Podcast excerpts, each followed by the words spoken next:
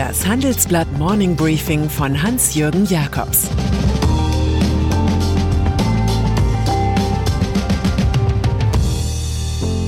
Guten Morgen allerseits. Heute ist Donnerstag, der 26. März, und das sind heute unsere Themen. UN geißelt Viruskrankheit. Kommunen in Not. Erich Sixt macht weiter. Im Folgenden hören Sie eine kurze werbliche Einspielung. Danach geht es mit dem Morning Briefing weiter. Dieser Podcast wird präsentiert von Hiscox, dem Versicherer für Freelancer und Unternehmen. Hiscox hält seinen Versicherten den Rücken frei. Denn Hiscox schützt Selbstständige und Unternehmen mit der Berufshaftpflicht vor Schadenersatzforderungen, aber auch vor digitalen Risiken wie Hacking oder Phishing. Alles dazu unter hiscox.de. Zuweilen hat man in diesen Tagen das Gefühl, Komparse in einem Horror-Science-Fiction-Film zu sein. Bestätigt fühlen kann man sich in solchen Momenten von den Vereinten Nationen, die in der Corona-Pandemie eine Bedrohung für die gesamte Menschheit sehen. UN-Generalsekretär Antonio Guterres ruft deshalb weltweit zu Spenden auf, zwecks Unterstützung der ärmsten Länder der Erde. Benötigt würden bis Jahresende zwei Milliarden Dollar. Offiziell sind global bereits mehr als 20.000 Menschen an Covid-19 gestorben, bei insgesamt mehr als 450.000 Fällen. Spanien meldet nun bereits über 3.434 Tote und ist nach Italien das zweite Land mit höheren Opferzahlen als China mit 3.150 Todesfällen. Traurige Rekorde. Schweinezyklus. Den kann es geben, wenn Bauern im Boom bei hohen Preisen zu viele Schweine züchten und danach das hohe Fleischangebot zum Preisverfall führt. Einen Toilettenpapierzyklus kann es dagegen nicht geben, weil der Bedarf konstant ist, es sei denn es herrscht Corona-Hysterie. Zuletzt kauften Verbraucher dreimal so viel wie im Schnitt der vorigen sechs Monate. Übertroffen wird das nur von Desinfektionsmitteln plus 800 Prozent. Christoph Werner, Herrscher über die DM-Drogeriemärkte, analysiert im Handelsblatt, die Menschen seien jetzt nicht mehr im Büro oder in Hotels, sondern nur noch zu Hause, wo sie eben schnell merkten, wie sich die Rollen aufbrauchen. Werners Lieblingswitz über die Papierorgie handelt im Übrigen von einem Landwirt, der eine Furche durchs Ackerland zieht und dann Toilettenpapier aussät. Viel wird über den Notstand von Einzelunternehmern, Betrieben und Branchen geredet, welche mit Geldpaketen eingedeckt werden.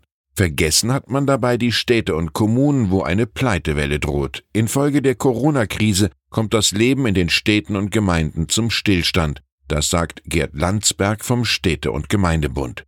Die Rücklagen seien irgendwann aufgebraucht. Fatal, wenn sich in Städten wie Coburg oder Frankfurt am Main auch noch die Gewerbesteuer dematerialisiert wie ein Luftballon, der auf ein Nadelkissen fällt. Landsbergs Lösung umfassende Hilfe von Bund und Ländern. Es werden offenbar noch viele Rettungsschirme vom Himmel fallen. Die Olympischen Spiele. In einer Mischung aus Mission und Gier hat das Internationale Olympische Komitee bekanntlich bis zuletzt versucht, Olympia in Tokio zu verwirklichen. Dieser Ehrgeiz war ein Gesundheitsrisiko. Zwei türkische Boxer und ihr Coach sind jetzt positiv auf SARS-CoV-2 getestet worden, nachdem sie vorige Woche bei einem olympischen Ausscheidungsturnier Road to Tokyo in London teilnahm. Die Veranstaltung mit 350 Boxern aus 40 Ländern wurde erst nach drei Tagen abgebrochen. Es sei unverantwortlich gewesen, dieses Turnier überhaupt zu starten, obwohl viele Bedenken gehabt hätten und fast jede andere Sportart pausierte.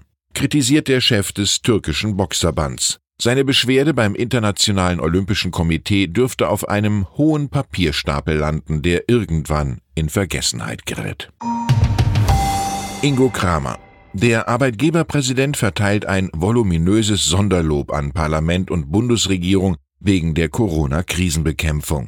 Maßgeschneiderter, konsequenter Job.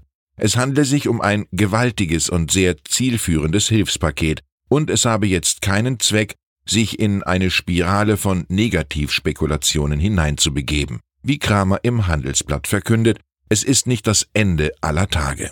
Jetzt sei erstmal für einige Monate Liquidität gesorgt. Es sei im Übrigen richtig gewesen, die Regeln zum Schuldenmachen zu lockern. Eine Enthüllung bewegt Amerika. Die Familie des früheren FBI-Agenten Robert Levinson erklärt in einem Statement, er sei im iranischen Gewahrsam gestorben. Man habe kürzlich diesbezügliche Informationen von US-Offiziellen erhalten. Levinson war vor 13 Jahren bei einem Einsatz im Iran verschwunden. Über den Zeitpunkt und die Todesart gibt es keine Informationen. Seine Familie dankt der Administration unter Präsident Donald Trump und beschuldigt frühere Regierungen, sie hätten sich nicht genug um den Fall gekümmert. Und dann ist da noch Erich Sixt, ein 75-Jähriger inmitten der Debatte, ob man Ältere im Kampf gegen das Coronavirus isolieren solle. Der CEO und Mehrheitsaktionär des Autovermieters erhielt vom selbstverständlich strikt unabhängigen Aufsichtsrat einen bis 2023 verlängerten Vertrag. Nach zwei, drei Monaten werde sich die Lage schrittweise wieder normalisieren. Das sagt er im Handelsblatt-Interview und hält für die Nachwelt fest, Corona sei nicht die schlimmste Krise seit dem Zweiten Weltkrieg, anders als von Angela Merkel behauptet, Six zählt Tschernobyl, Börsencrash, 9-11 und natürlich den Hungerwinter 1948 auf. Alles erlebt, alles überlebt. Dass nun die Dividende ausfällt und Sixt-Stationen an Flughäfen wohl auf Kurzarbeit übergehen, sind da gewissermaßen Petitessen. Sixt, ich kenne die Weltuntergangsstimmung, sie sei Teil der menschlichen Natur.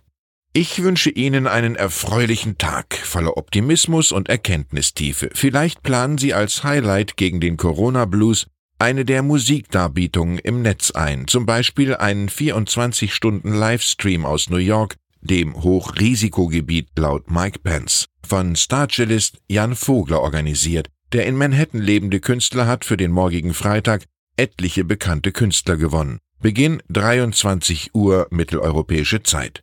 Music Never Sleeps New York City soll Musiker in anderen Metropolen zu ähnlichen Aktionen inspirieren.